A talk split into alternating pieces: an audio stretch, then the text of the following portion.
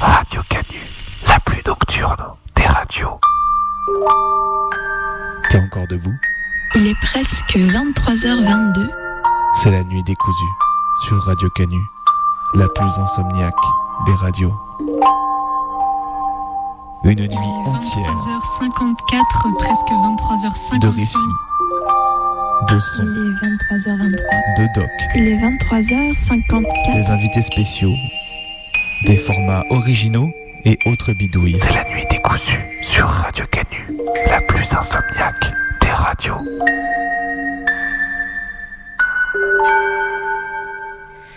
Et il est minuit.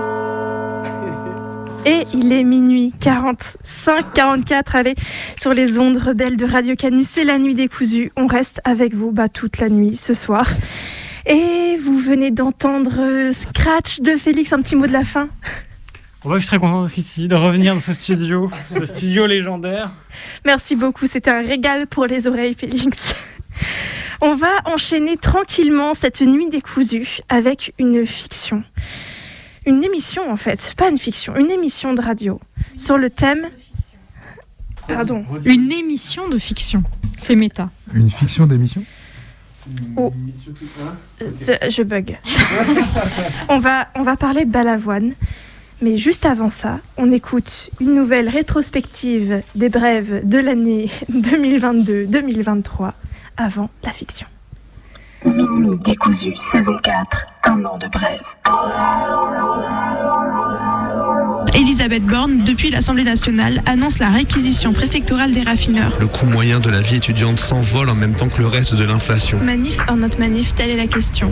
Je comprends pas trop ce qu'il en est. Manif à 11h ou rassemblement à 13h Ça faisait 21 ans tout pile que l'explosion d'ADF, d'AZF avait eu lieu. Tout le monde dit que c'est le dawa niveau énergie et tout.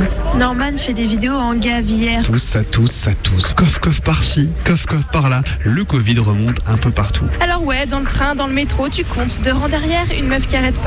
Le mec devant, tout sèche. La vieille qui marche sur mes pieds, masque sous le menton, là, des miasmes dans tout le wagon. 100 millions de masques FFP1 et FFP2 stockés en Gironde ont été détruits en raison de leur supposée date de péremption. Vive le vent et vive les masques, vive l'aération, les tests et tous les outils qui nous permettront à rebours du gouvernement qui n'en a rien à foutre de lutter contre la pandémie. Ça tousse, ça crache, ça éternue, ça mouche. Vous imaginez, vous, vous faire soigner par le ou la soignante antisémite qui s'est mis à porter une étoile jaune pour trois gouttes de vaccin et une solidarité de soins pour la santé publique? Un gros cimère à la France insoumise qui a porté ce brave combat à gauche, main dans la main avec les FAF. Vous avez bien creusé. Bravo à vous. Et surprise motherfucker, aucun membre côté gouvernement ne s'est dit qu'il était peut-être judicieux de se masquer. Hashtag grippette.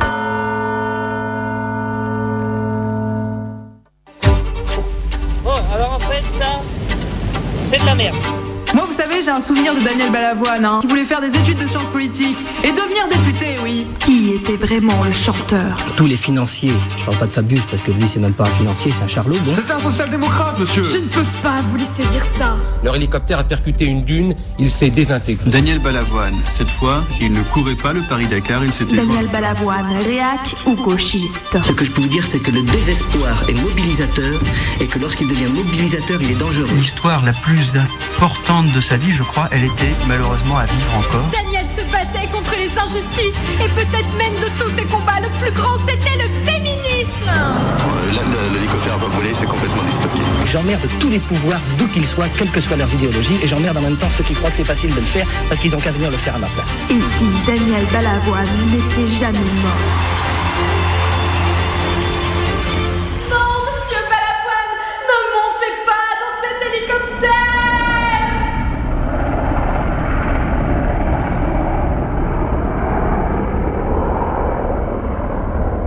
Bonsoir.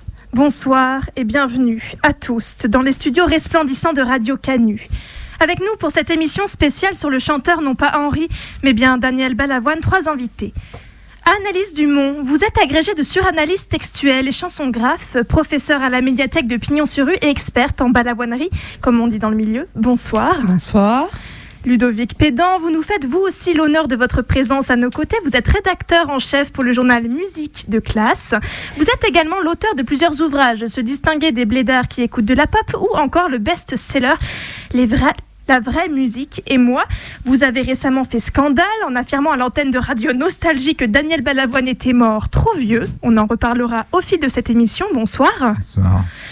Et enfin, Gisèle et Jocelyn, émotion, vous êtes président et présidente de l'association Les Chansons de Dany. Vous êtes les autoristes du très célèbre roman d'amour érotique Dans les coulisses avec Daniel. Détenteuriste du record mondial du nombre de posters de Balavoine affichés dans vos toilettes.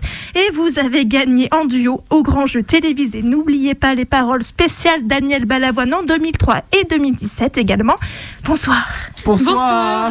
Avec nous dans les studios, un public également nombreux ce soir dont les applaudissements applaudissez, arbitreront la grande question qui nous a réunis pour cette émission spéciale.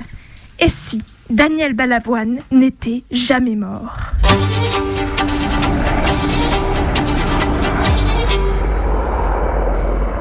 Avant de nous lancer dans le cœur du débat et pour mieux cadrer la discussion, Gisèle Émotion, vous souhaitiez revenir sur la carrière de Daniel Balavoine. Pourquoi je vis? Pourquoi je meurs? Gisèle Émotion. Oui, il faut comprendre que Monsieur Balavoine, oui, bah, Jocelyn, pardon. Didi, comme j'aimais l'appeler, parce que oui, j'ai eu l'honneur de le rencontrer à plusieurs reprises, et je crois pouvoir affirmer que nous avions une relation vraiment toute Et donc la carrière de Monsieur Balavoine, elle a été courte. Ah oui. C'était terriblement court, mais stimulant.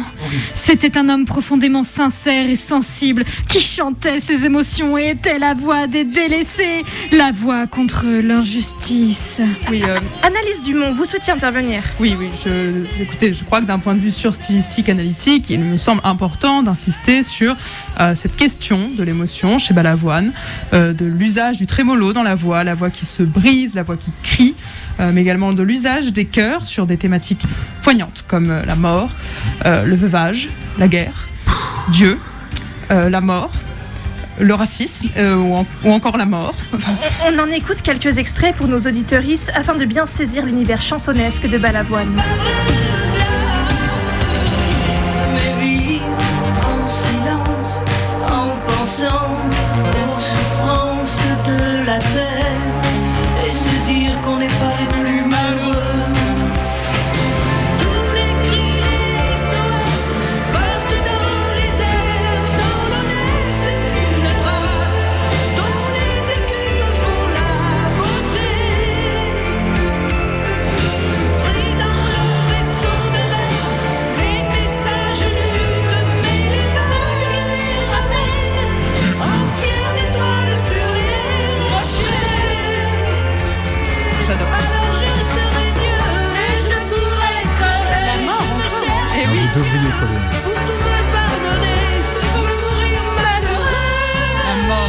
Pour ne rien regretter. Vous aurez pas regretté. Vous connaissez rien à la musique, monsieur Pédant Non.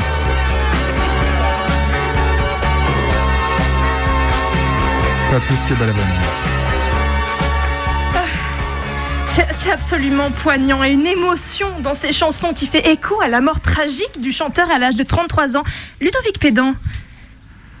C'est- un peu dur euh, de réagir, mais effectivement, je, euh, je souhaitais intervenir quand même sur cette question. La moitié du succès de ce pousseur de chansonnette vient de l'effet que son décès a eu sur les foules. On a affaire à une interprétation rétroactive de ces textes et soudainement des chansons médiocres euh, deviennent pas- sacralisées. Oh là là, oh là là, mais je peux pas vous laisser dire ça, monsieur. Le décès de Dany a été un véritable drame. Nous étions toutes et tous bouleversés. On a justement quelques archives de ce moment tragique.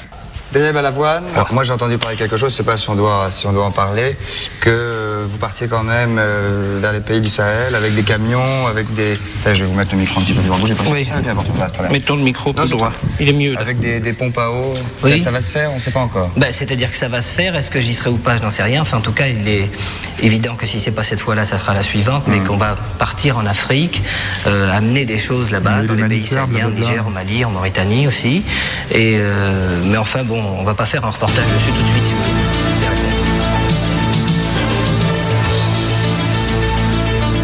Le Paris-Dakar en deuil. Thierry Sabine, Daniel Balavoine et trois autres personnes sont mortes dans un accident d'hélicoptère. L'hélicoptère de l'organisateur de la Moscou, course, Thierry Sabine, s'est écrasé pardon, hier soir au Mali vers 19h. Pour eux, ce devait être la fête, l'aventure mécanique dans le désert, mais ce fut en définitive le bout de la piste. Thierry Sabine, Daniel Balavoine, la journaliste Nathalie Audan, un pilote et un technicien radio sont morts la nuit dernière au Mali. Leur hélicoptère a percuté une dune, il s'est désintégré. Daniel Balavoine, cette fois, il ne courait pas le Paris-Dakar, il s'était joint à l'opération Paris du Cœur, une distribution de pompes à eau dans le désert. Balavoine avait demandé à nos reporters de ne pas lui faire de promotion sur cette initiative, mais d'en parler simplement, afin que cela soit utile. Le drame a eu lieu hier soir vers 19h. La nouvelle n'a été connue que dans la matinée. Il s'agit d'un accident. Le terrain était très très plat, il y avait une très mauvaise visibilité et l'hélicoptère euh, s'est d'abord posé une fois et puis il a redécollé euh, en suivant un peu les, les phares d'une voiture. Euh, seulement, bon, ben, ils n'ont pas vu qu'à un certain moment la voiture montait alors qu'il y avait une dune de 30 mètres, la première depuis 150 km et l'hélicoptère, euh, moi, peux pas laisser passer tant que ça. dans la dune. Et euh, bon, ils sont morts sur le coup. hein. Euh, L'hélicoptère n'a pas brûlé, c'est complètement disloqué. Michel Berger, l'ami intime de Balavoine, a appris la mort du chanteur seulement quelques minutes avant d'animer une émission de radio. Vous savez, on dit toujours, j'arrive pas à y croire, mais c'est vrai, c'est parce que c'est quelqu'un de qui était très très combatif et qui était à l'image même de la pêche et de, de, de la combativité. Daniel était quelqu'un qui faisait partie de, de, de notre vie de tous les jours, je crois maintenant.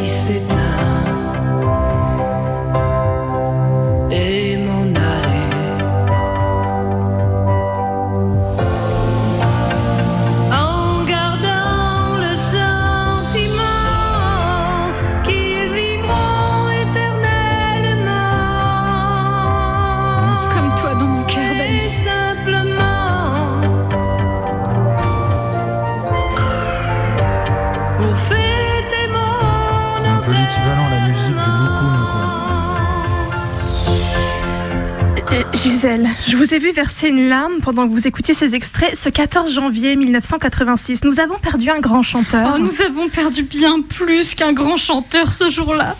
Danny était de tous les combats, défense- défenseur de la veuve et de l'orphelin. Vous savez, lorsque vous m'avez contacté pour cette émission, avec cette question terrible, ouvrant tous les possibles perdus à jamais, me demandant que serait devenu Daniel s'il n'était pas mort pour moi, la réponse est évidente.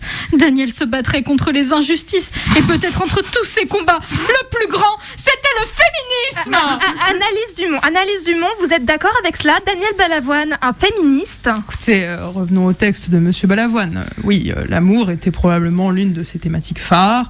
Effectivement, une bonne partie de ses chansons étaient dédiées à des femmes euh, réelles, euh, imaginaires. Voilà, dans la chanson Lucie, typiquement, on est entre une dénonciation de la perversité et euh, de l'attitude prédatrice euh, des hommes. que tu reviennes. Tous les hommes te regardent. Ils te salissent de leurs yeux. Et un peu slut-shaming en même temps.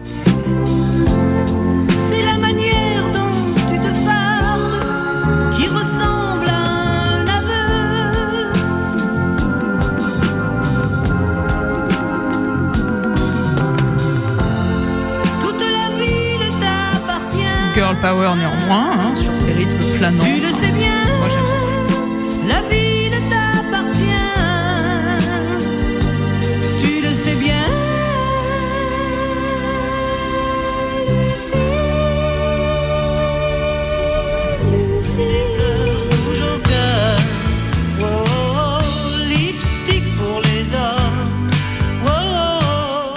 Alors ici, dans Lipstick Polychrome, on découvre plutôt un balavoine progressiste, euh, déconstruit, je dirais même, euh, prêt à porter du rouge à lèvres, euh, et accessoirement qui parle anglais. hein, c'est aussi une forme de déconstruction.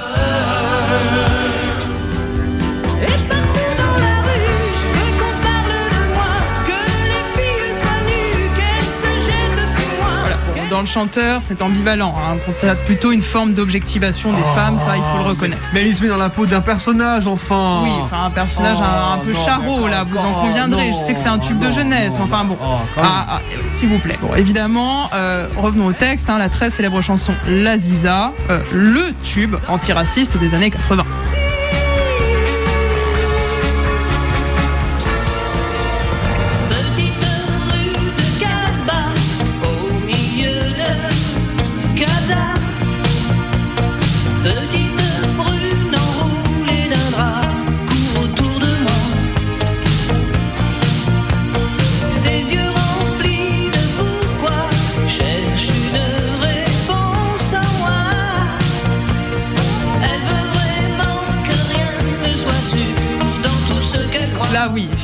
Balavoine se pose clairement en guide de la jeune femme, mais vous allez voir dans la suite de la chanson un ton qu'on pourrait qualifier euh, de paternaliste, je dirais. Balavoine explique à l'Aziza finalement comment dealer avec euh, le racisme. On oscille entre le mansplaining et le white saviorism, dirait-on Je vous aujourd'hui. trouve très dur, Analyse. Euh, pa- pardon, mais on, on va vraiment tout écouter? Non mais les, les textes Les textes Quel texte?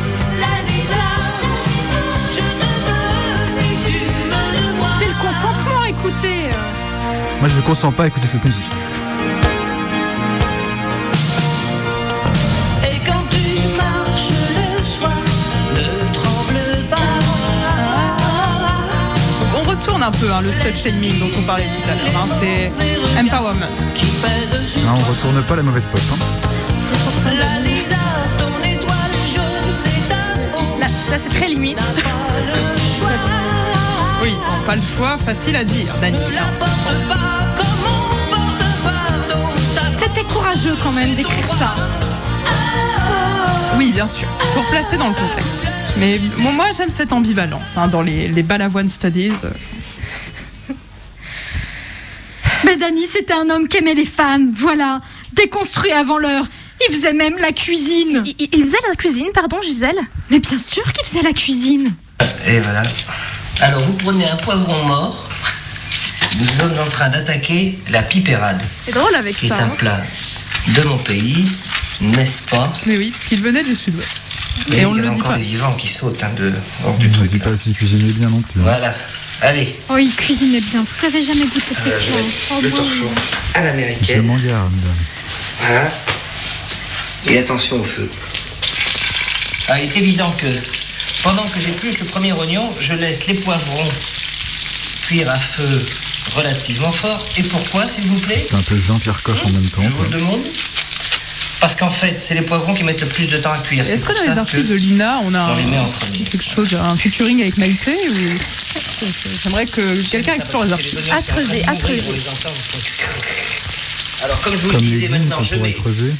Le petit piment pour un petit peu relever. C'est du piment français qui pique pas trop. Vous enlevez les graines d'abord parce que, comme vous le savez, les graines ça fait mal. Je termine de couper mes tomates. je vais à ce moment-là. Super ça, avec ça ça. va. Mais Pas beaucoup. Hein. On peut le goûter avant le piment si on veut. Dans la deuxième vérifier poêle. qu'il va pas quand même emporter la gueule de toute la famille. Voilà, il y a un dernier ici.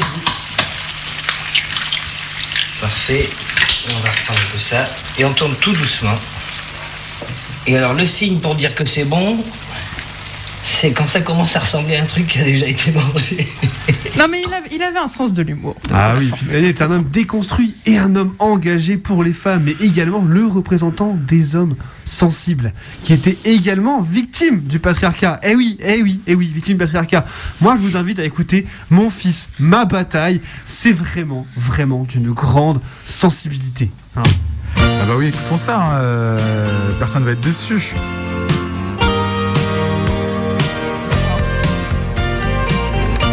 Guitare instru, moyante.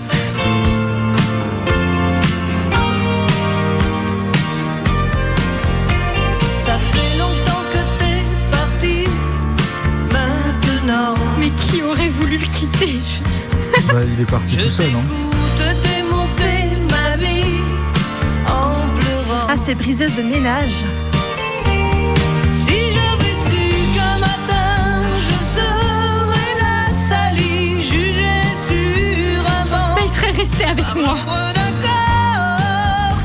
Serré si souvent. Ça, c'est un vers que je trouve assez émouvant. Pour un enfant, c'est là que ça se corse.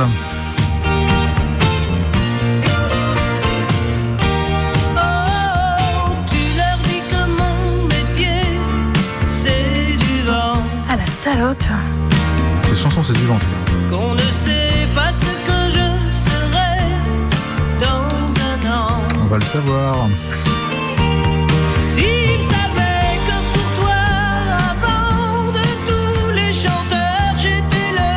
Plus grand. Parce qu'il l'était. Ces femmes sont volatiles. hein. Que tu voulais un enfant. Et voilà, c'est elle qui l'a voulu.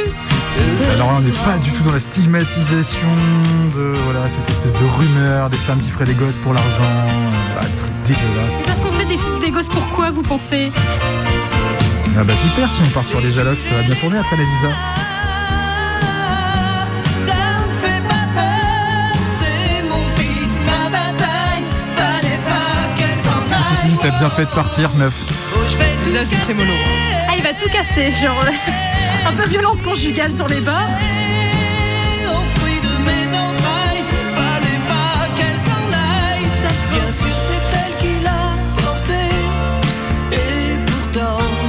Aussi elle qui l'a torché, qui l'a nourri, qui l'a lavé. c'est moi qui lui construis sa vie lentement. En faisant quoi, Daniel?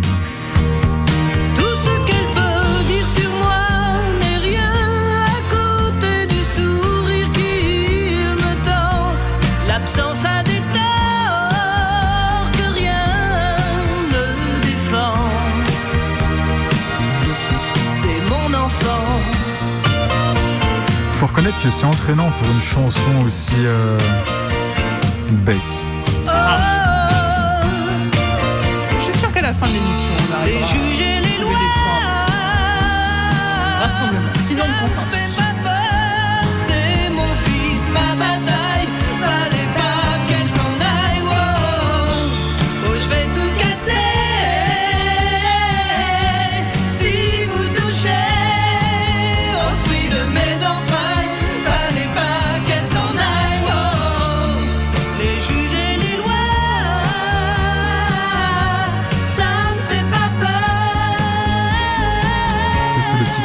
libertarien du personnage. Mais on, on va avoir l'occasion d'en reparler. Je vais tout casser. J'ai hâte.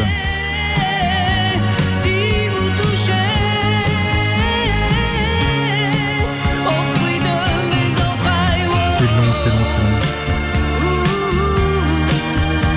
Écoutez, s'il avait fait plus court, vous auriez dit que c'était une écriture paresseuse. Enfin, il faut savoir ce que vous voulez aussi, monsieur Pédant. Alors, Ah. verdict. Écoutez, euh, bon, je pense qu'on a assez entendu quand même. Je, suis- je suis quand même ravi que ça se termine vite, euh, finalement, même si c'est quand même déjà très très long. Alors, si Balavoine euh, n'était pas mort, puisque c'est la question qui nous occupe, je pense pouvoir affirmer sans aucun doute et de manière crédible qu'il serait aujourd'hui en fait quelque chose entre le président d'SOS Papa et un membre actif de l'équipe de vainqueurs du C'était mieux avant, on peut plus rien dire, gna gna gna vieux con paternaliste et anti-crop top.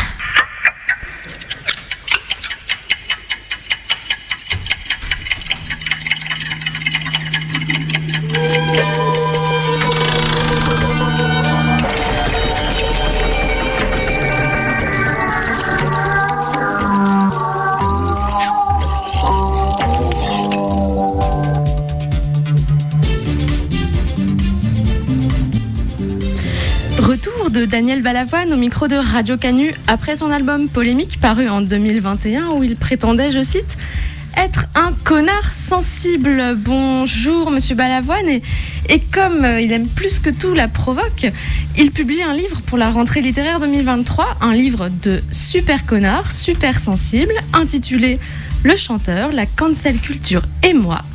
Confession d'un hétérosexuel légèrement dépassé, histoire d'un mec qui se dit victime au même titre que n'importe qui et qui en a marre de s'excuser d'être un mec blanc bourgeois. Vous avez commencé en disant que j'étais un mâle blanc hétéro bourgeois. Euh, je dirais que ce qui est embêtant dans cette définition, c'est qu'elle est quatre fois euh, quelque chose que je n'ai pas choisi. J'ai pas choisi d'être un homme, j'ai pas choisi euh, d'être blanc, j'ai pas choisi de désirer les femmes, j'ai pas non plus décidé de naître à une période de libération sexuelle euh, dont j'ai pu souffrir, euh, comme beaucoup de gens de ma génération.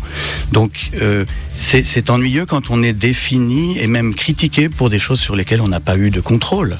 Monsieur Balavoine, on va écouter une vidéo de vous parue il y a 20 ans qui fait polémique ces derniers jours sur les réseaux sociaux. Tu veux que je te la fasse voir? Tu veux que je te la montre, comme on dit? Vous avez répondu aux haineux que vous étiez vous-même une victime et que vous étiez féministe. Est-ce que c'est vrai?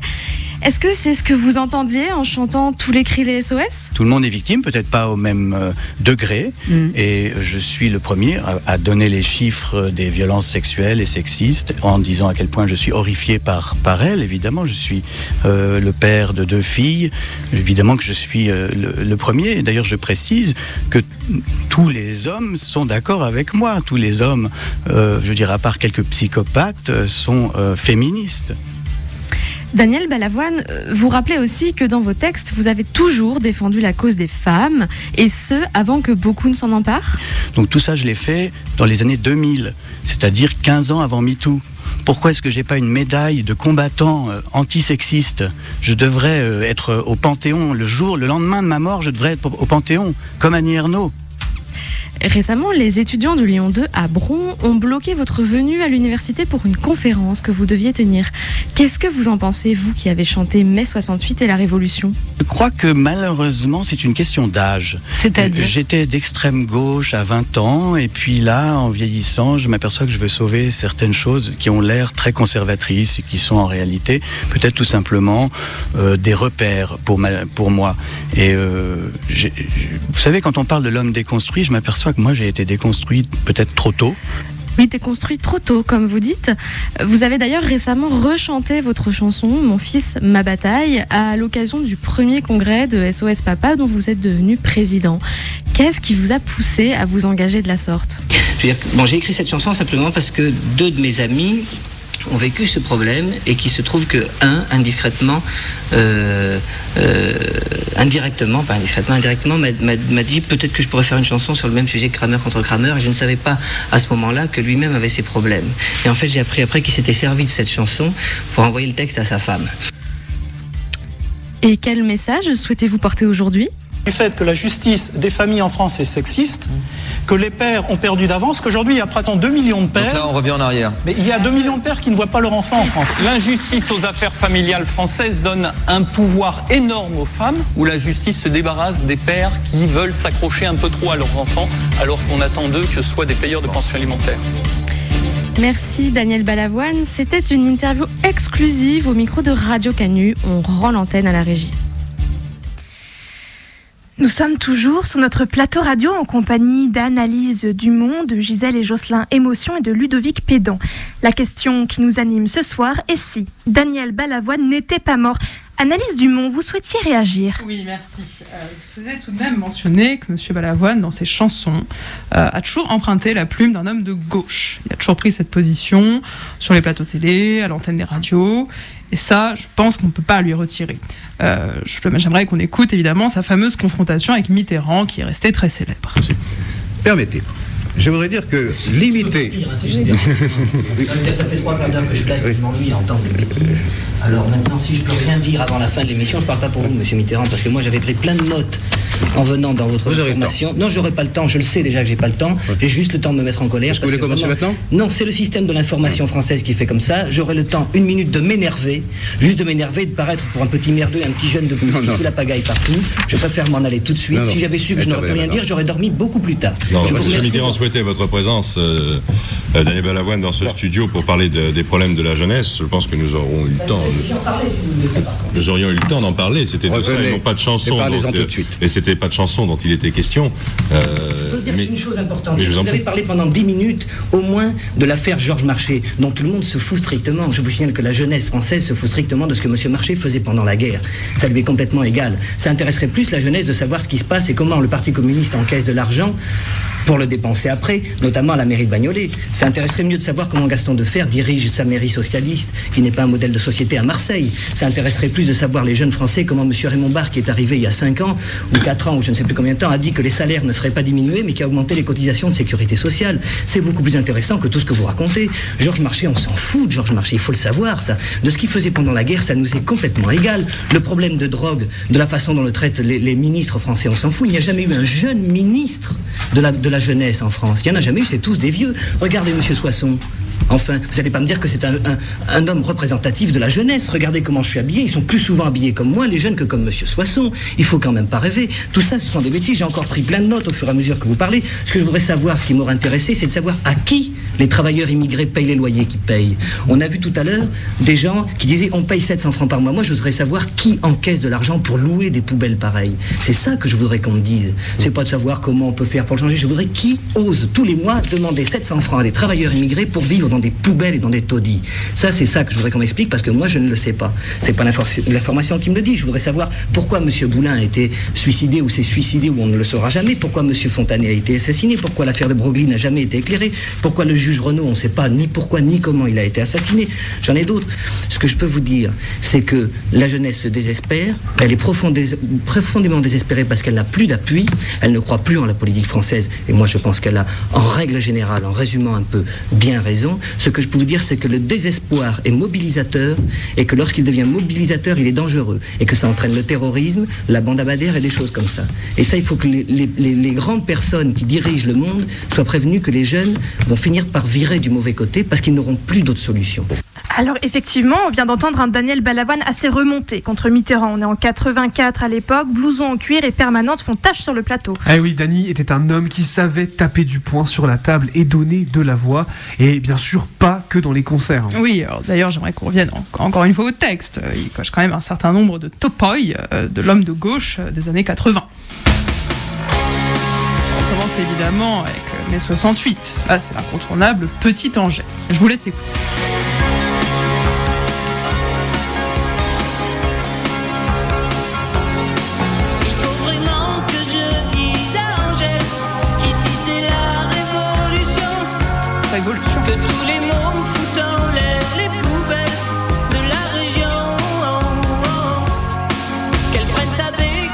Daniel Balavoine pré-Black Bloc. La question se pose.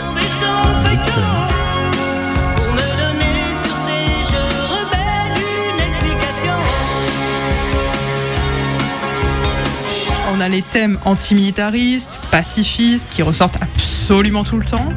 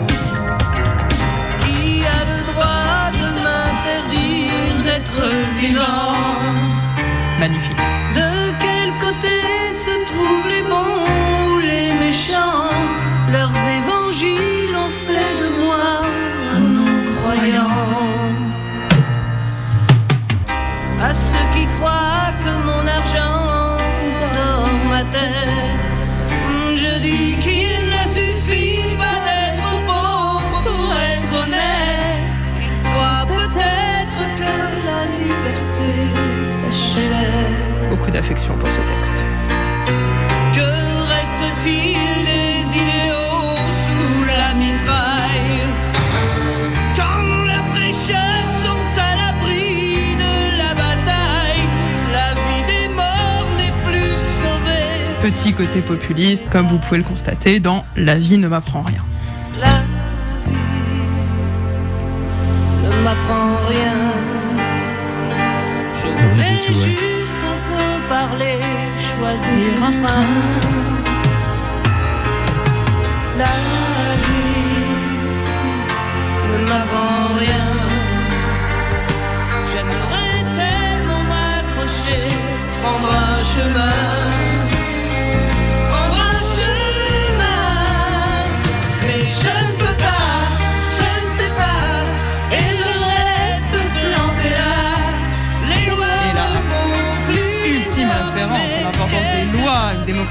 Plus représentative. Évidemment, on peut constater dans ses chansons, Balavoine, il se positionne à gauche sur l'échiquier politique. On peut pas retirer ça. Bon, alors le Daniel de gauche, hein, euh, peut-être, hein, peut-être, je vous en rends, hein, mais d'une certaine gauche quand même. On va pas réécouter, mais vous avez peut-être noté euh, la mention à son argent qui endort sa tête. Et puis moi, j'ai un souvenir d'un Daniel Balavoine social-démocrate qui voulait faire des études de sciences politiques et devenir député. Ça, ça donne Julien Drey, hein, concrètement. Avec lui, c'est la révolution par les urnes. D'ailleurs, il a écrit sa chanson sur la France qui en dit très long. C'est vrai que vous avez une, théorie sur, la, sur, les chansons sur la France, Ludovic Pédan. Oui, une, théorie qui est très simple et probablement euh, valide, euh, puisque tout chanteur ou chanteuse euh, qui écrit en français finit tôt ou tard par pondre un texte sur la France. Alors c'est un peu chiant tout le temps, mais c'est en se positionnant sur ce spectre hein, qui va du coup du nationalisme à l'anarcho-punk qu'ils, elles, se donnent finalement la meilleure indice sur leur position politique, et on peut illustrer ça par un certain nombre de cas. Par exemple, on a Diams.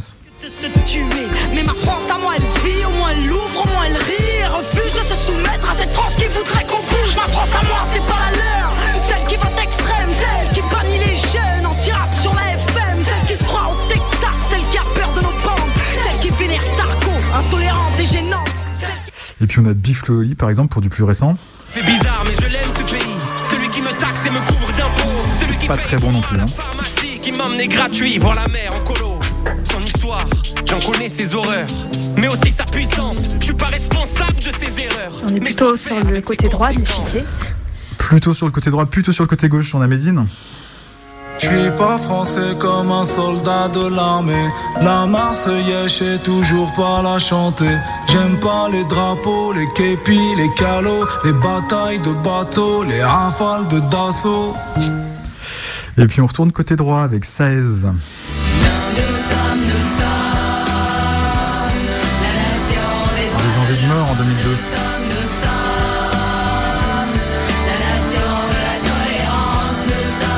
Qui aurait pu faire le Paris-Dakar.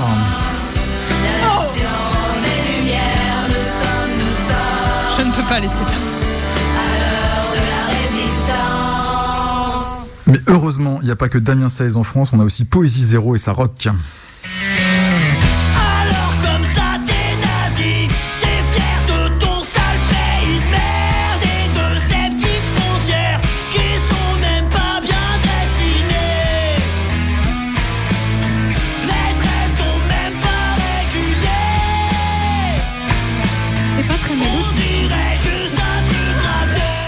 Bah ça c'est moins républicain que Balavoine, mais du coup on avait aussi Renault à la même époque que Balavoine.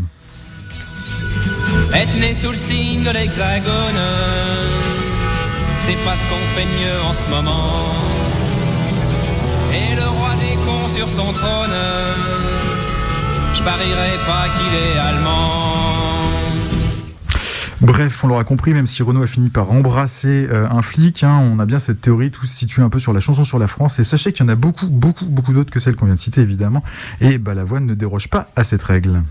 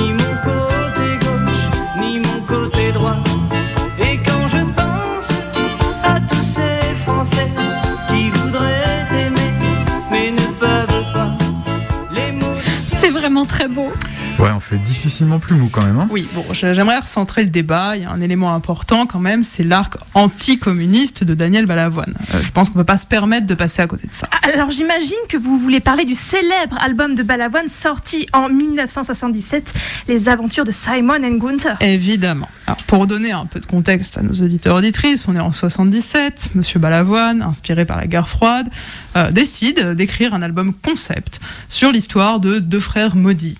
Euh, juif allemand, euh, déjà séparé enfant par la Seconde Guerre mondiale, qui se retrouve en 61 d'un côté et de l'autre du mur de Berlin. Les deux frères se manquent.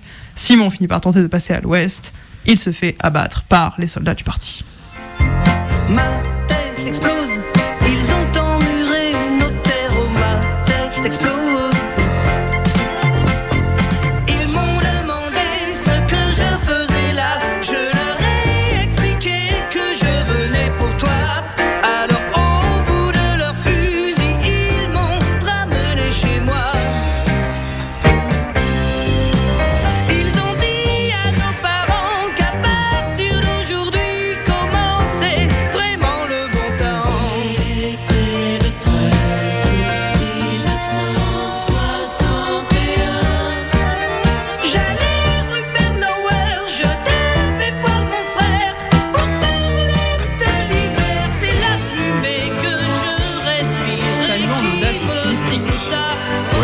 77, le punk est mort, mais il n'est pas encore mort lui et c'est bien dommage.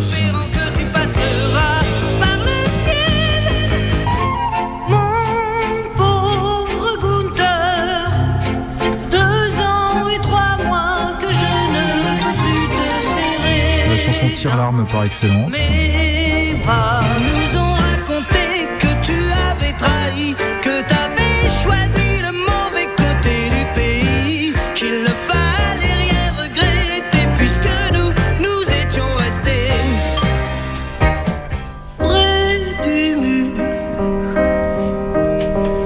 Très près du mur. assis sur le côté. C'est là qu'on pleure, monsieur Pédant, quand on a des larmes en soi. Mes mains si sûres Mon cœur est plus porté vers l'analyse que les larmes de crocodile.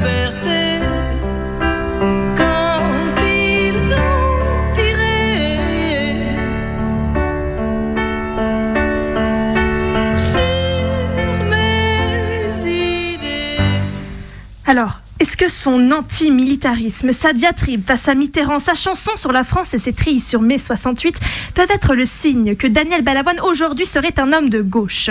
Daniel Balavoine, en 2023, aurait-il été cadre de la NUPES, lâchant des drops sur les plateaux de télé, fer de lance contre le SNU, membre de la jeune garde antifasciste appelant avec ferveur à voter au présidentiel pour faire barrage et aider le peuple tout en étant lui-même un bourgeois ayant du mal à justifier qu'il paye quand même un peu trop d'impôts? C'est une possibilité.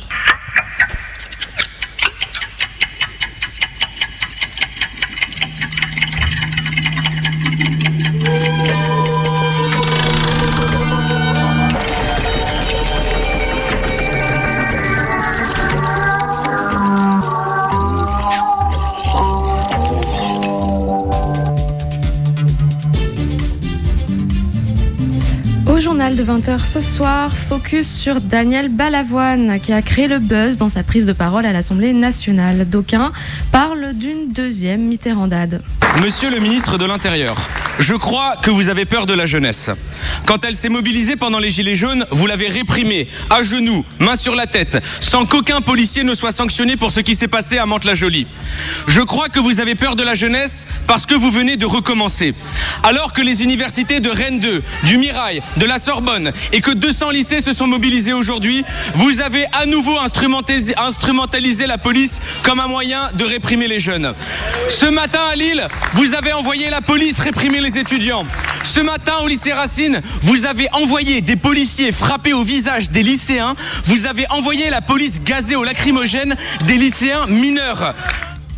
Daniel Balavoine, député de la NUPES, avait fait de la lutte contre le SNU le fer de lance de sa campagne. La presse nous apprend que vous vous apprêtez à généraliser un service national obligatoire, caprice du prince, ringard, paternaliste et hors de prix. Note, vous voulez, Madame la ministre, de la mixité dans la jeunesse?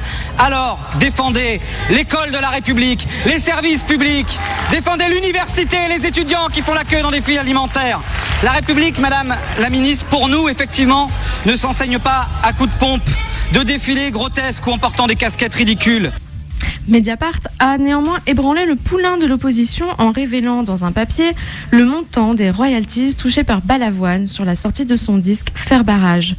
Le chanteur et député s'est justifié devant les caméras de BFM. Un tube qui me rapporte beaucoup d'argent, finalement, c'est vrai, fait, euh, fait beaucoup de choses. D'abord, il y a euh, le studio d'enregistrement. On va faire ça. Il y a dans le studio d'enregistrement évidemment les gens qui vendent des magnétos pour que les chanteurs enregistrent. On leur donner un peu de sous. Il y a ceux qui fabriquent la bande pour qu'on enregistre dessus. Maintenant, en plus, comme ça progresse de jour en jour, il y a des gens qui fabriquent les, les nouvelles techniques, les- la technique numérique en digital, etc. On leur donne un peu de sous aussi. Il y a l'assistant, il y a l'ingénieur, il y a les musiciens. Euh, bon, il y a la maison de disques. Si euh, je gagne pas beaucoup d'argent, c'est que ça marche pas. Donc si ça marche pas, la maison de disques ne peut pas payer ses employés. Donc je vais, sur ma part d'argent, donner de l'argent à la maison de disques. Beaucoup, je dis pas quel est le taux de mon contrat, mais crois-moi, ça leur rapporte des sous.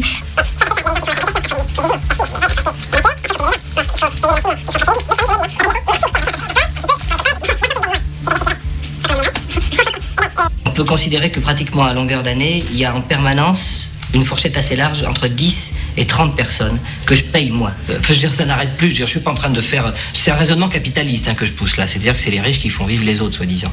Euh, c'est pas un raisonnement qui me tient à cœur, mais il y a des vérités qui sont incontestables, c'est tout. Mais il faut en rigoler. Il faut en rigoler, c'est tout. Il faut donc en rigoler. C'est la fin de ce journal. Merci à tous et à demain. Daniel Balavoine, député chanteur pour la NUPES. Daniel Balavoine, président d'SOS Paparéac. Que serait-il devenu s'il n'était pas mort? Alors si j'avais su que cette émission se déroulerait ainsi, je ne serais pas venu. Et je peux vous dire que j'aurais dormi beaucoup plus longtemps. Si Dany nous entend, il doit se retourner dans sa tombe, le pauvre. Parce qu'il était, je peux l'affirmer, un révolutionnaire.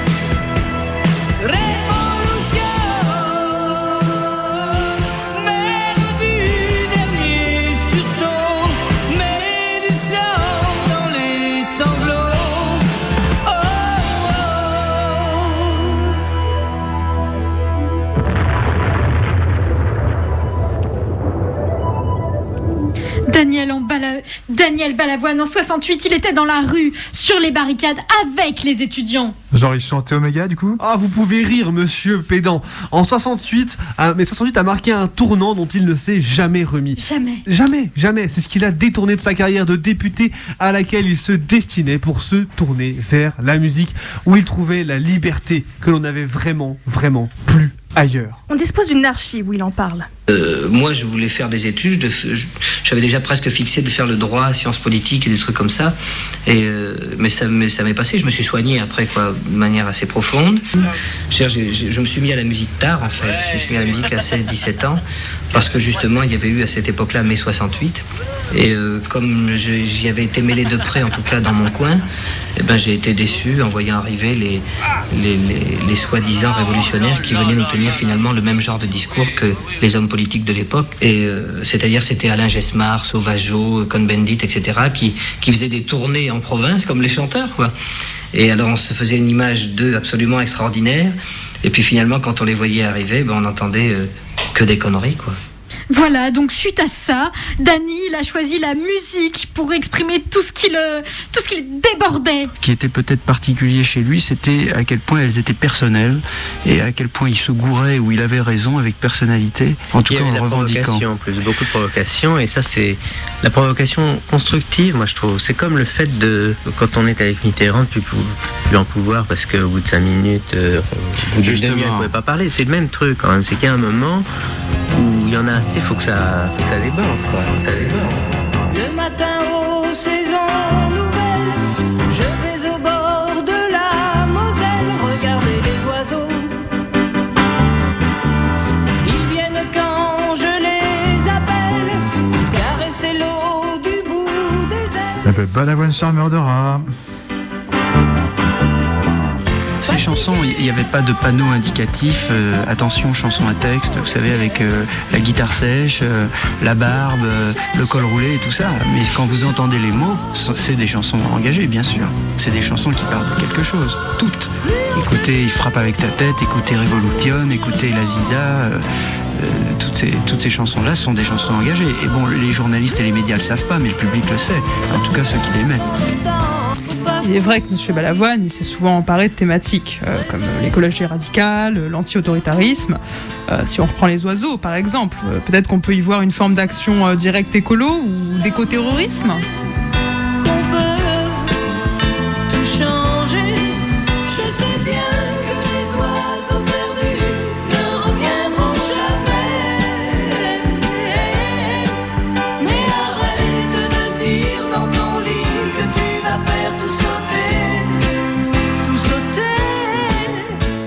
Alors évidemment, dans son titre Soulève-moi, Balavoine est clairement anti-autoritaire, anti-capitaliste. Et Soulève-moi, c'est vraiment ce que vous en pensez, ouais. Euh, je vous permets pas. Dis-moi combien il faut que je te paye pour m'inventer une nuit de soleil, réponds-moi. Les flics m'ont dit que tu n'as pas ton pareil, c'est peut-être qu'il faudrait. Là, on note les pauvreté du soir, Ouais, c'est- pas mal mis dans notre job, quoi.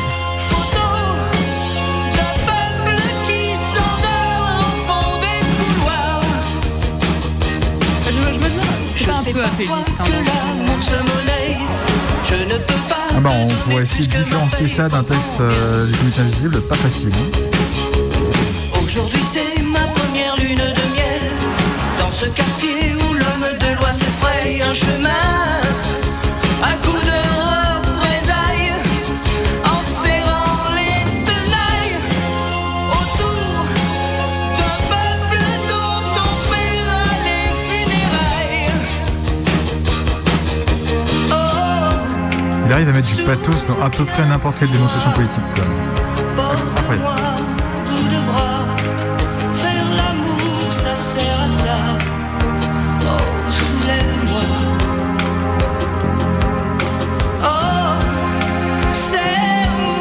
Soulève-moi ou soulève-toi. Il aurait pu pousser un peu plus et dire euh, soulève-toi comme Paris en 1871, mais il n'avait pas assez de culture politique. Tiens. Non mais moi ce que j'aime c'est cette euh, association un peu d'érotisme et d'appel politique. Euh, ouais, ça nous, quoi.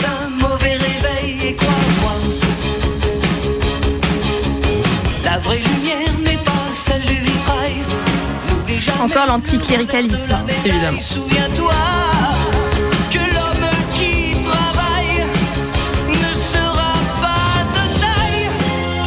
Difficile d'être gourou et procuré. Pouvoir qui a tout prévu pour la bataille. Et ouais, Julien Gued et Soulèvement de la Terre, en fait, ça aurait été un super rôle de composition euh, pour Balavoine finalement. Oh, oh là là, ah. mais vous faites bien de parler de rôle de composition parce que nous devons évoquer bien sûr Starmania. Bien évidemment. Et oui. Alors, Starmania?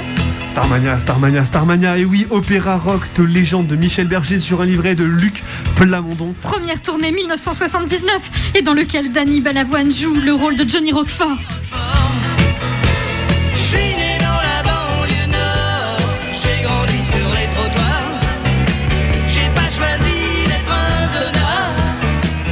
Johnny Roquefort, jeune chef des Étoiles Noires, ce groupe révolutionnaire terroriste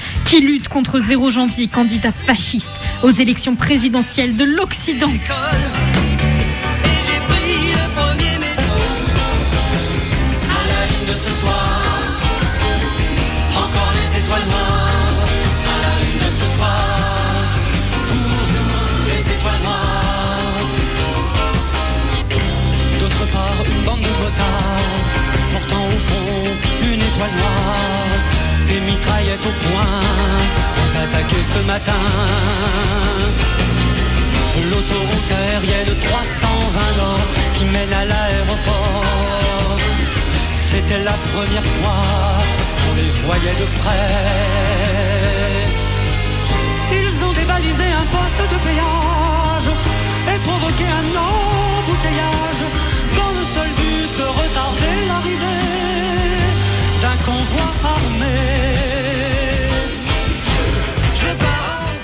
Daniel Balavoine s'est immédiatement reconnu dans ce rôle où Johnny Roquefort finit par faire exploser le siège du Naziland.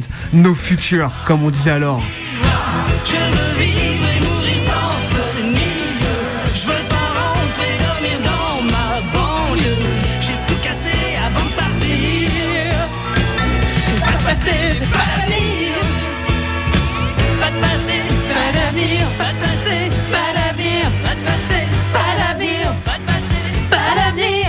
Encore prémonitoire. On, on doit bien admettre qu'on a là un Daniel Balavoine plus combatif, oserais-je radical, que ce qu'on a pu entendre jusqu'à présent. Ouais, donc la chanson, en fait, si on vous écoute, hein, ça aurait été l'arme révolutionnaire de Balavoine. En musique, séduire le public pour qu'il se soulève, un truc comme ça. Donc Daniel Balavoine, hein, si on conclut, hein, anticommuniste peut-être, mais surtout appelliste donc.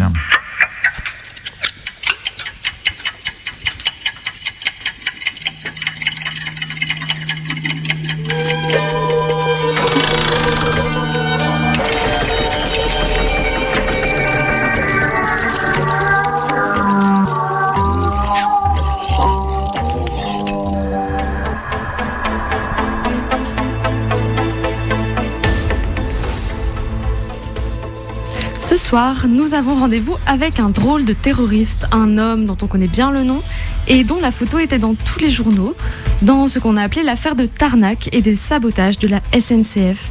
Un homme qui a alimenté tous les fantasmes. Chef de commando terroriste, adepte de la lutte armée, présenté comme un gourou mélomane de l'ultra-gauche, il a passé une décennie à haranguer les foules et à entretenir le mystère. Dans ce café parisien, Daniel Balavoine a enfin décidé de tomber le masque. Je crois que, euh, qu'on le veuille ou non, nous sommes tous euh, les héritiers de l'échec des révolutions passées.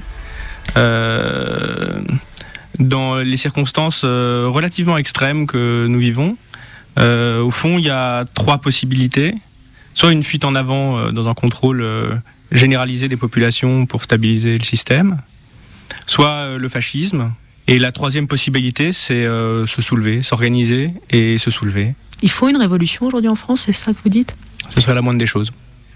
Donc vous appelez à un soulèvement généralisé, c'est ça? Oui. Daniel Balavoine, Akira, c'était qui J'ai pas cherché, c'est moi. Et le comité invisible, c'était qui J'ai pas cherché, c'est moi. Et Julien Gay J'ai pas cherché, c'est moi.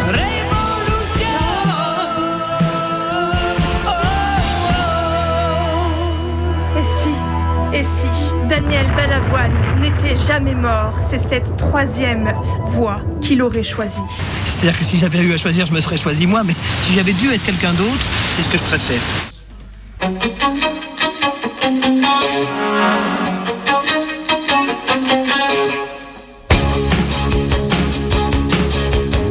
Dis-moi combien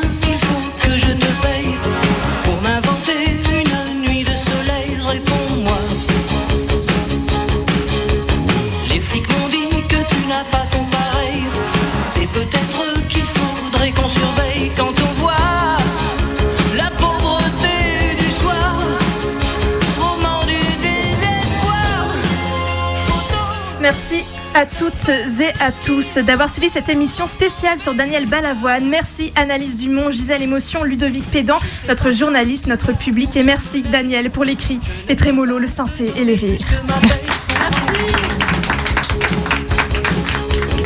Aujourd'hui c'est ma première lune de miel Dans ce quartier où l'homme de loi se fraye un chemin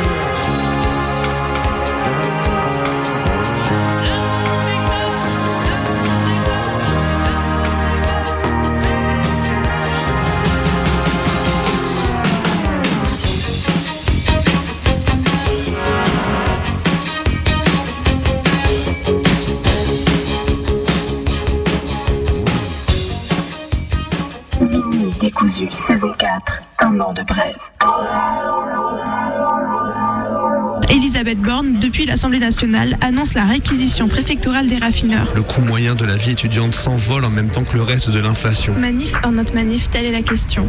Je comprends pas trop ce qu'il en est. Manif à 11h ou rassemblement à 13h Ça faisait 21 ans tout pile que l'explosion d'ADF, d'AZF avait eu lieu. Tout le monde dit que c'est le dawa niveau énergie et tout.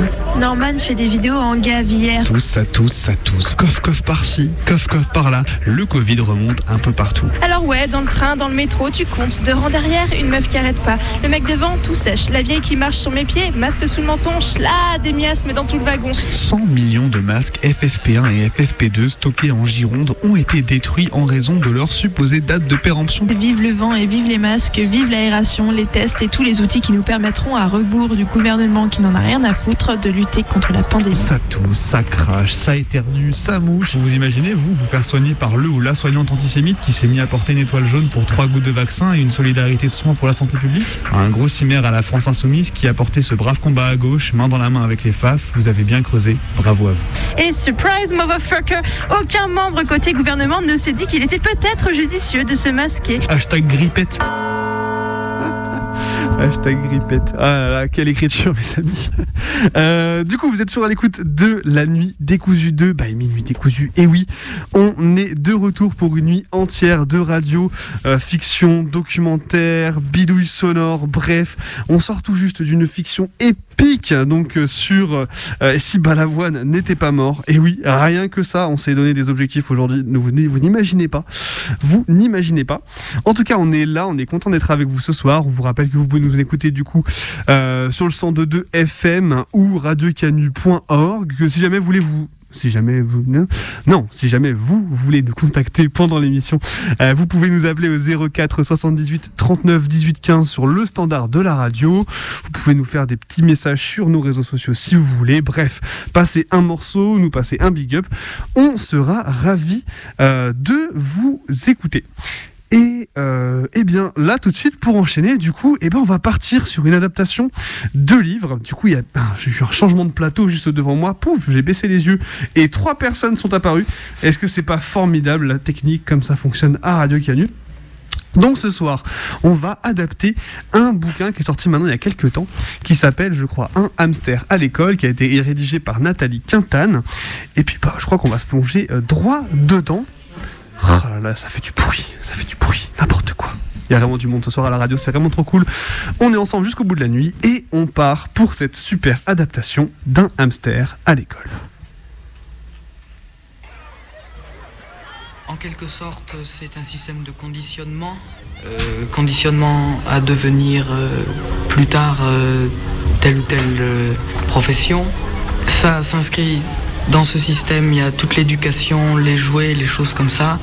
Ça, ça tend à nous conditionner. À la fin des années 70, je suis passée du 93 au 95. C'est une histoire que je raconte souvent. Je suis passée de l'autre côté de la butte, et de l'autre côté de la butte, j'étais nulle. Ça, je l'ai tout de suite compris en arrivant dans le 95.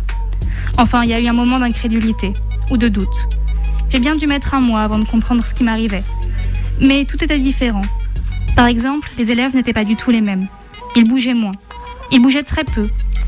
Ils étaient tous assis dans le même sens, tendus vers le tableau. Les profs s'en tenaient tous strictement au cours, à la matière, à la discipline, et en fait, dès la rentrée, j'ai senti quelque chose. J'ai pas réussi à le formuler à l'époque. C'est maintenant que je dis, dès la rentrée de seconde, on préparait le bac. Je pense que ça aurait été inimaginable de l'autre côté de la butte Pinson. On passait trop de temps à parler politique. Je suppose que si j'étais restée du premier côté, j'aurais été brillante trois ans de plus. J'aurais été persuadée d'être vraiment bonne, quoi. J'aurais passé mon bac, et là, j'aurais pas eu une mention, ou une pauvre mention, et là, je me serais dit, tiens, c'est bizarre. Et puis j'aurais continué, comme ça, des années, en soupçonnant quelque chose.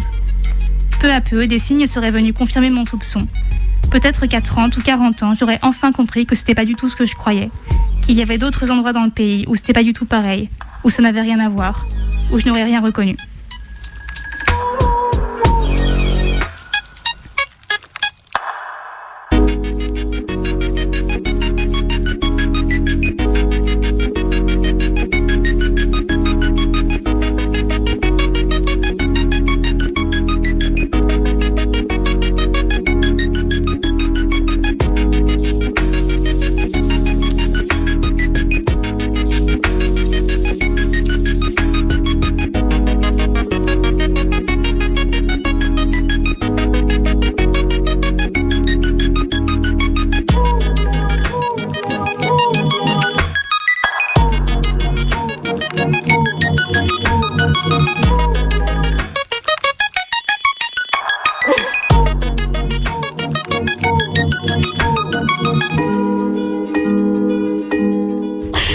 Professeur qui vous parle de tel auteur, bon, et on sent, on sent qu'il, qu'il- s'il intéresse bien ses élèves, automatiquement il n'y a pas de problème, quoi. À partir du moment où toute, toute la classe peut, peut rester attentive, peut, peut, euh, peut écouter sans, sans bouger toutes les deux minutes et tout ça, bon, bah, je crois que c'est, c'est, euh, dû au professeur, donc aussi bien du mauvais côté aussi.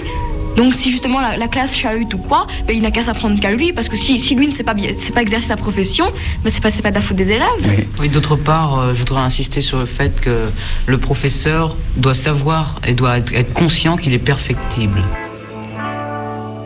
Parce que souvent, des professeurs sont, sont imbus de leur personne et sont sûrs qu'ils ont raison face aux élèves.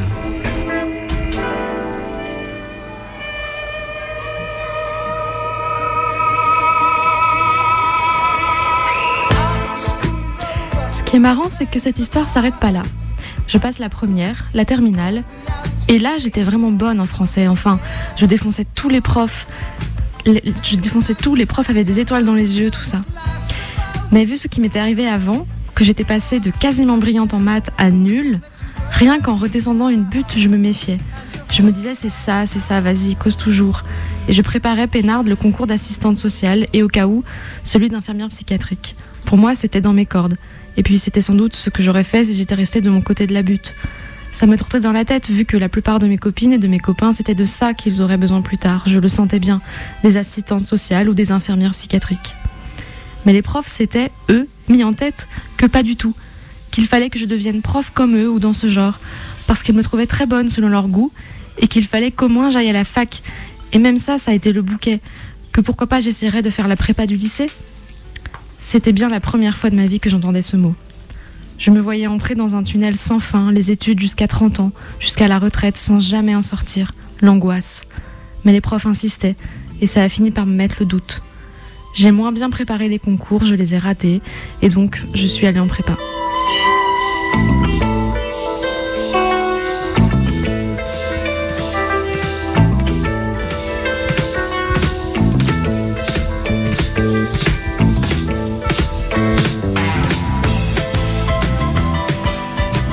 Le choc. Des élèves statufiés, tous tendus vers le tableau, à gratter d'un grattage ininterrompu. Le premier cours de français, j'ai rien compris. Un mot sur deux. Et je parle pas du reste. Eh bien, ce pressentiment que j'avais eu de rentrer dans un tunnel sans fin en allant en prépa, c'était pas faux. Parce que dans la foulée, je suis devenu prof. Ce qui est complètement dingue quand on y pense, c'est que tout ce bazar, les nuits sans dormir, les devoirs de 8 heures, le prof qui te traite de cochon et que t'es de l'élite de la nation, les 2-3 ans à ne pas voir le jour quand on a 18-19, tout ça, que t'aies le concours ou pas, que tu deviennes normalienne ou pas, ça te mène jamais qu'à être prof. C'est vrai que si tu continues dans le même style, mais dans d'autres écoles de même style, alors plus tard tu deviens ministre, préfet ou chef d'entreprise. Et je me demande si c'est pas justement d'avoir vécu cette jeunesse-là qui fait que les ministres, les députés par exemple, à 50 ans, ont l'air aux fraises, à s'exciter sur l'autorité, ou tout à coup à se lâcher, comme si leurs parents venaient d'un coup de leur permettre de sortir.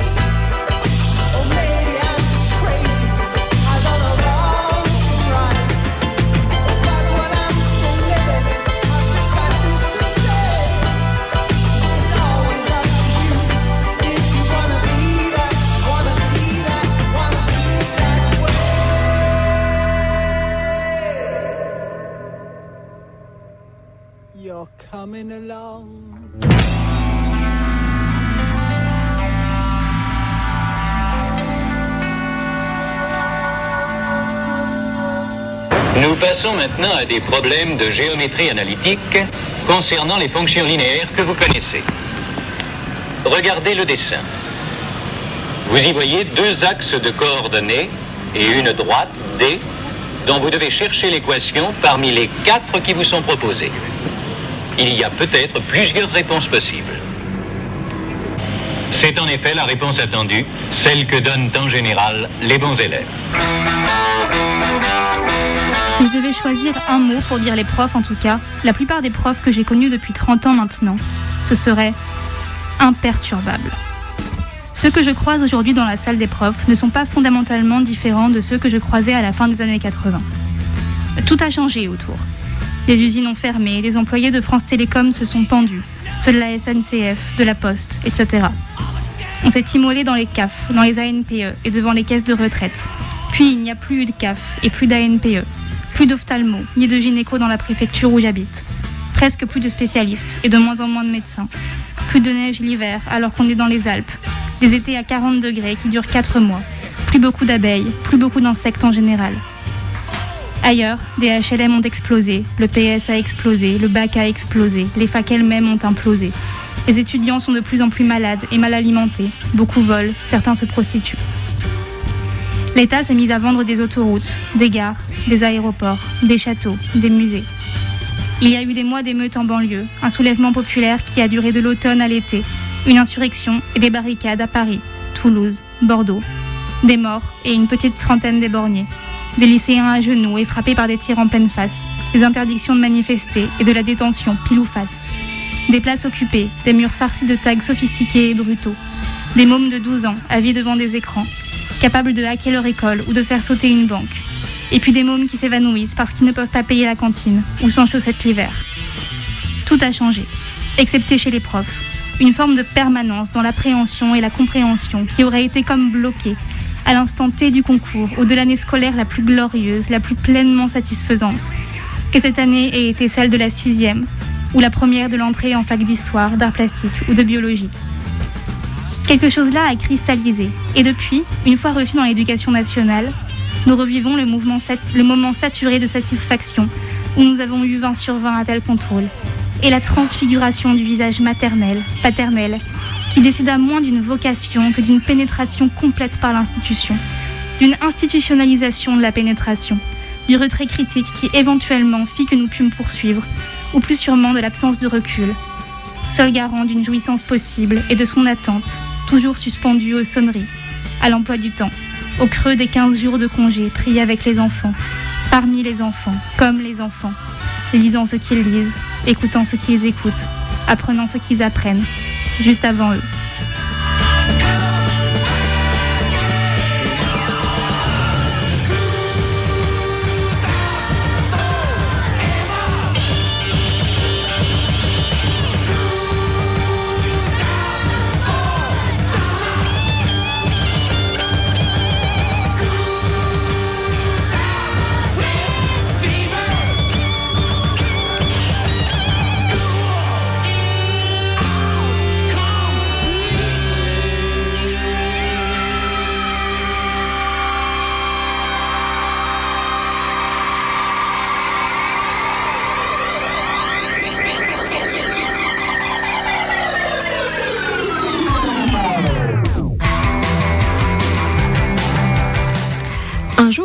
Reçois une convocation pour aller faire passer le bac. Sur le moment, je me dis oh merde, le bac. Écrit plus oral, ça veut dire 15 jours de bloqué du matin au soir, fin juin, début juillet. Alors que le brevet, c'est une journée à compter des points et demi sur des questions un peu floues de compréhension de texte sur le clésio. La première surprise, ça a été à l'écrit, quand j'ai vu que 80% des élèves choisissaient le commentaire. Il y avait tout un bagage technique. Les candidats te sortaient des noms de figures de style que j'avais jamais rencontrées personnellement, comme la Polysyndète ou l'homéotéleute. Après, ils recopiaient scrupuleusement tous les mots qui appartenaient au champ lexical, ça veut dire vocabulaire, de la navigation ou de la pâtisserie. Puis, c'était la liste de tous les verbes à l'imparfait du subjonctif et ainsi de suite. Il y avait un deuxième sujet que quelques-uns prenaient, c'était le sujet d'imagination. Il fallait écrire un poème ou un gros paragraphe plus ou moins en relation avec le corpus proposé. Corpus et incipit, c'étaient les deux mots issus des études littéraires qu'on avait injectés au collège et au lycée pour les relever. C'était là qu'on voyait le mieux ce que tout un chacun en France, notre pays, entendait par roman ou poésie. C'est-à-dire, et pour résumer, que tu t'ouvres le ventre en deux et tu fais saigner ton cœur, poésie, mais bien écrit. Ou alors, tu fais comprendre à l'examinateur que tu sais, roman, parfaitement imiter le style de l'écrivain à une ou deux erreurs près, et c'est là que tu es bien noté.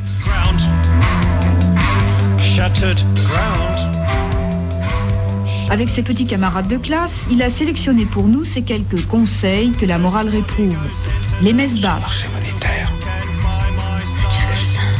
De même d'ailleurs que les coups d'œil furtifs.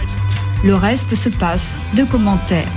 Vous prenez une gratte à laquelle vous accrochez un élastique par l'intermédiaire d'une épingle à nourrice. L'enfilez le long du bras jusqu'en haut de l'épaule. Son bac, Laurent reconnaît l'avoir obtenu il y a 10 ans grâce à ce stylo 4 couleurs. Quand vous écrivez, il suffit juste de sortir la première partie et de le faire tourner dans votre main. C'était euh, mon, mon petit travail du dimanche soir. C'était ah, je vais faire une pompe euh, et qui marche quoi. Et je croyais toujours en, en ma pompe quoi. Je ne doutais jamais quoi. Et je savais que ça fonctionnerait. C'est une sorte de paresse par rapport à vos cours? Ah oui. Laurent a transformé sa trousse en caverne d'Ali Baba du tricheur. Gomme, cutter, équerre, tout est potentiellement trucable. Pour les oraux, je me suis installé au bureau du prof, après avoir placé la chaise du candidat en vis-à-vis, avec devant moi la feuille d'émargement, la copie du texte sur lequel j'allais interroger, et la feuille d'évaluation. Globalement, et après plusieurs années de passage de bac à présent, je dirais que souvent c'était pas très bien engagé ces oraux. Mais par timidité, parce qu'ils n'osaient pas s'écarter d'une certaine ligne morale qu'ils supposaient être celle de l'examinateur et des profs en général. Si bien que même face au pire du voyage au bout de la nuit, ils arrivaient quand même à extraire l'idée que dans les passages sur la colonisation en Afrique, les Blancs essayaient d'aider les Noirs. Ou que dans cet autre passage de Maëlys de Kerangal, le narrateur était forcément du côté du maire ou de la police qui dissuadait les jeunes de sauter de la corniche parce que c'était pas secure. Pas un seul candidat qui n'ait fait ce contresens. Le narrateur, c'était l'écrivain. Le prof avait choisi cet écrivain. Donc forcément le prof, le narrateur et l'écrivain étaient du côté du maire et de la police. Et donc si tu voulais avoir ton bac, valait mieux être du côté du maire et de la police et expliquer que sauter de la corniche, c'était pas secure. De fait, tous ces candidats analysant un texte étaient en train de comprendre quelque chose de profondément vrai. Que si tu veux avoir un diplôme ou un boulot éventuellement, mieux vaut, quitte à tordre un petit peu le texte, te placer sans hésiter du côté de l'auteur, du narrateur, du prof, du maire et de la police. Cela dit, quand le candidat finissait par débusquer son propre contresens, remettait tout ça la tête en haut et les pieds en bas avec des étoiles dans les, yeux et des eureka, d'un coup ça déboulait, ça coulait et ça se vidait, que la réponse du maire et de la police était disproportionnée, qu'on était de plus en plus contraints, de plus en plus considérés comme des gosses et qu'il y avait une homé- homéotéleute à la ligne 15.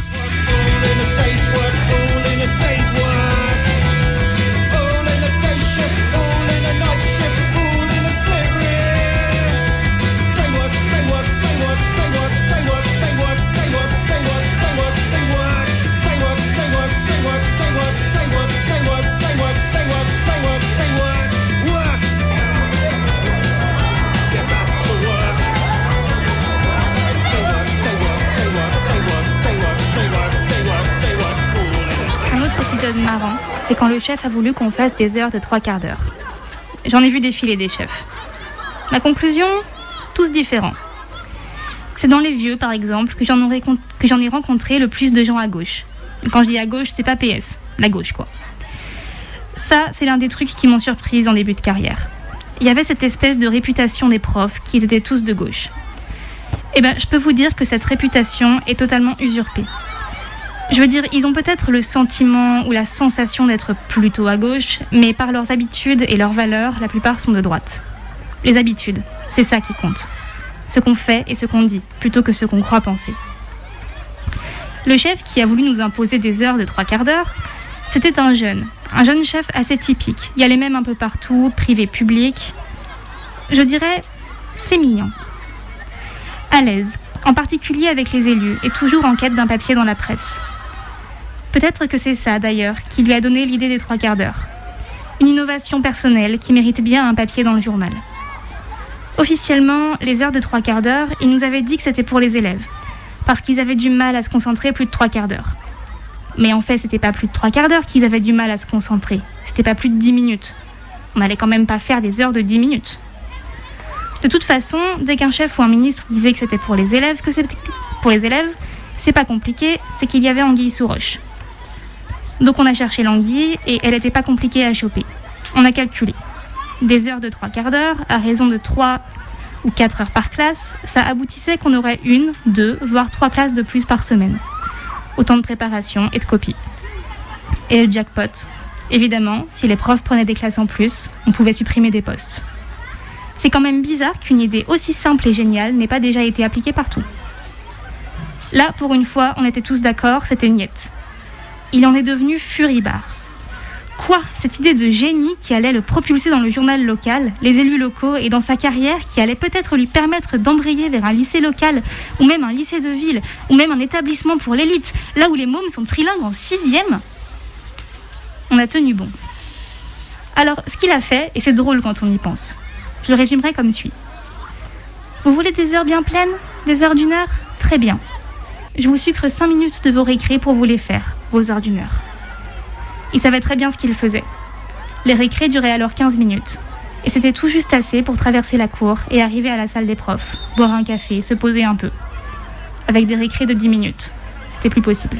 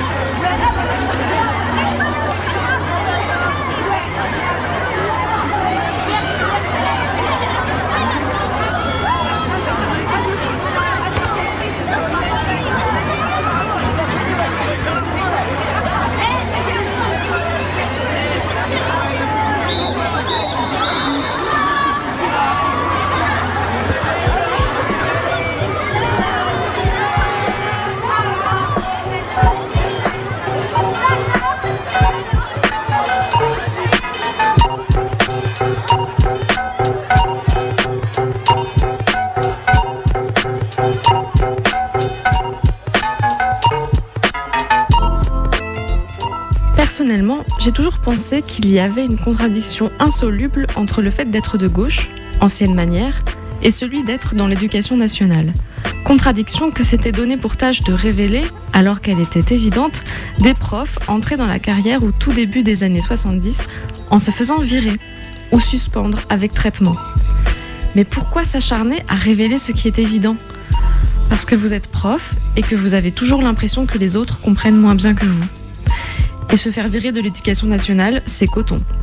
Pour être suspendu sans traitement, fallait pas seulement faire courir des rumeurs de partout, mais par exemple, ne pas noter.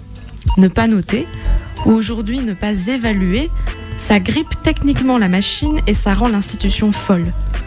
Aussi audacieux et réellement courageux que j'ai connu, des profs, je n'en ai jamais vu un seul qui ne notait pas au moins au moment du bulletin.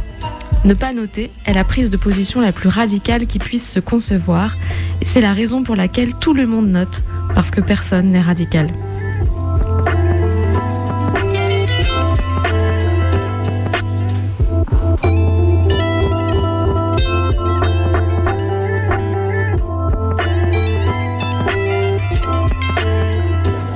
les précieuses copies du bac, objet de toutes les attentions depuis 5 jours, sont là, corrigées, prêtes à être rendues au rectorat de Dijon. Ces 21 correcteurs grévistes photographient leur bordereau pour éviter toute contestation. La tension est palpable. Il veut pas dialoguer avec nous, c'est l'absence de dialogue du gouvernement. Bravo Maud c'est plus la peine Ces professeurs sont mobilisés contre la réforme du lycée depuis novembre.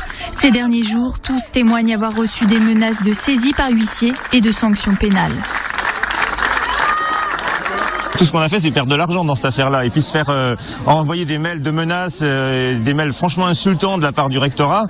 Donc euh, c'est pas pour nous qu'on l'a fait, c'est clairement pour nos élèves.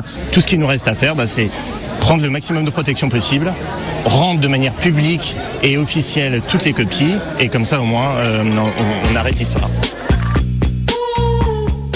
Et une chose que je ne me suis jamais dite avant de remplir des bulletins, tiens, je vais faire un effort, je vais essayer d'être original. Euh, du fait que je suis écrivain. J'ai toujours rempli les bulletins de la manière la plus convenue et la plus sobre possible. Un trimestre plutôt correct à l'écrit comme à l'oral. Des qualités et des capacités indéniables, mais un travail trop irrégulier et superficiel. Révision indispensable en orthographe et en grammaire. La langue des bulletins a acquis, à la répétition, une forme d'opacité à force de transparence. Un trimestre assez satisfaisant. Attention au bavardage. Je suppose des parents penchés, tentant de décoder quelque chose de substantiel qui révélerait leur gosse dans Un travail soigné, mais parfois trop rapide. Évitez de vous disperser et travaillez plus régulièrement. Je ne suis jamais parvenu à enrager à l'idée de taper au clavier depuis 15 ans. Très bon travail. Continuez ainsi. Le bulletin, c'est la satisfaction du travail accompli. Je te tape, on passe au trimestre suivant, deuxième puis troisième. C'est ça qui nous unit, au-delà de toutes les barrières avec les élèves, l'attente des vacances. Sauf pour les malheureux. Tous ceux qui s'ennuient, qui supportent pas, ceux chez qui ça se passe mal. Évidemment, ça se dit pas qu'on n'a pas envie de travailler, mais que quand faut y aller, faut y aller, et puis finalement la journée n'était pas si mauvaise que ça. C'est exactement ce qu'on se dit avec les élèves, chacun dans son quartier, quand on a poussé la porte et qu'on se mange un gâteau au goûter. Quand faut y aller, faut y aller, finalement la journée n'était pas si mauvaise que ça. Journée de merde, quand on a eu une journée de merde. Avec les élèves, des fois on se dit, faut que ça s'arrête, maintenant ça peut plus durer, je peux plus continuer comme ça. On est là, assis à la table, le gâteau dans la bouche, à chialer dans ses poings, avec en boucle. Faut que ça s'arrête. Maintenant, ça peut plus durer. Je peux plus continuer comme ça. Et puis non. Le lendemain, on recommence.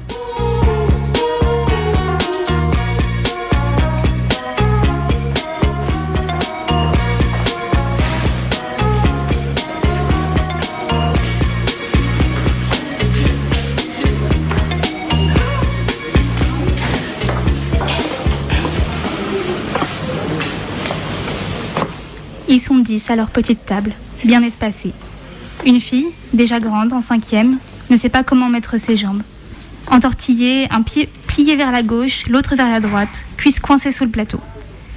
C'est la première fois que je m'aperçois à quel point le plateau de ces tables est petit. À peine de quoi loger un livre à cheval sur un cahier et une trousse. Un coup de coude et tout valdingue. Mais tout ne valdagra pas. Ils sont bien sages, comme frappés de paralysie par le masque. J'ai une heure pour dégeler ce qui peut l'être au fur et à mesure. Tâter le terrain. Yvain. Yvain, ça vous dit quelque chose?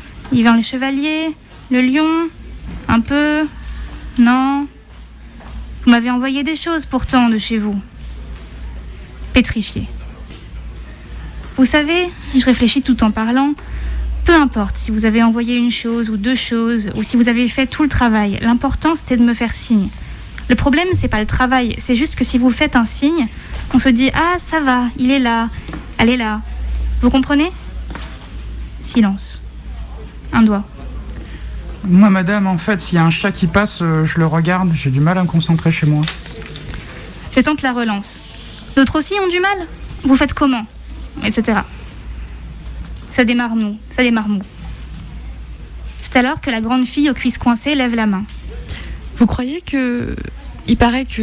Enfin, vous croyez, vous, madame, que le virus, là, il vient d'un laboratoire et qu'on a fait exprès de le. Je prends le Véleda. Bon, je sais pas.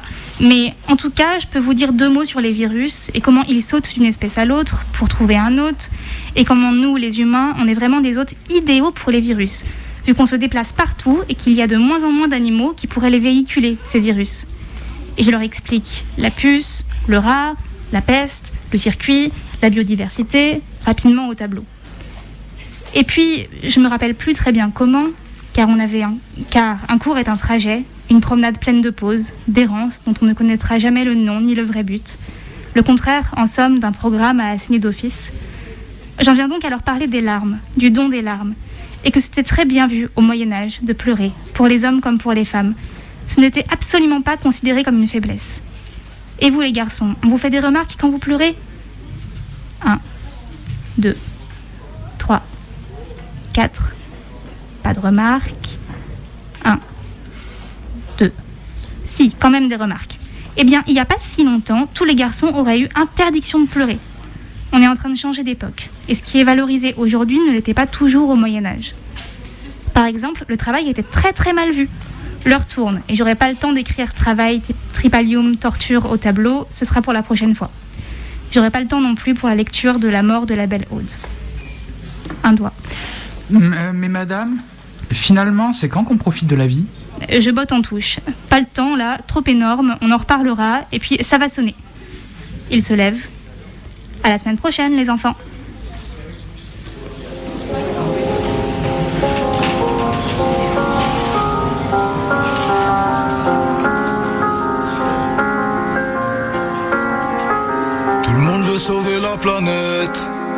Personne veut descendre les poubelles. Ça sert à rien de tirer la sonnette, mettre des gilets de sauvetage sur les sirènes. Plus leurs téléphones sont intelligents, et plus les gens sont de plus en plus cons. Je sais pas si j'ai le syndrome de Peter Pan, mais moi je veux pas que mes gosses connaissent ce monde. Oh non, c'est mieux de construire des enfants forts que de réparer les adultes cassés. Ouais, ouais, ouais, faire des enfants forts. Que de réparer les adultes cassés. Ouais, ouais, ouais, faire des enfants forts. Trois chamallows qui grillent sur l'incendie. Quand il pleut, on porte le maillot, pas le parapluie. J'essaie de leur rendre la guerre un peu moins horrible. Comme dans La vie est belle de Roberto Benigni.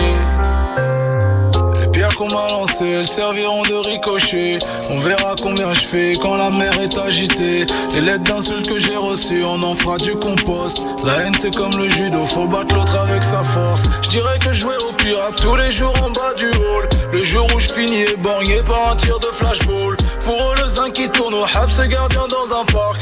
Ils gardent les zombies arrêtés sur la colline du crack. C'est mieux de construire des enfants forts que de réparer ouais, faire des enfants forts que de réparer les adultes cassés. Ouais, ouais, ouais, faire des enfants forts que de réparer les adultes cassés. Ouais, ouais, ouais, faire des enfants forts que de réparer les adultes cassés.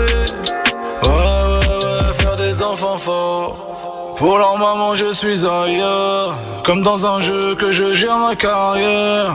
Que le danger vient aussi de l'intérieur, qu'à la légère, je prends les menaces de mort. Gengis, mes Kamasuts, s'il faut faire la paix jusqu'au bout, on leur fera. Rien à foutre de ce qu'on pense de moi, car la majorité des gens ne pensent pas.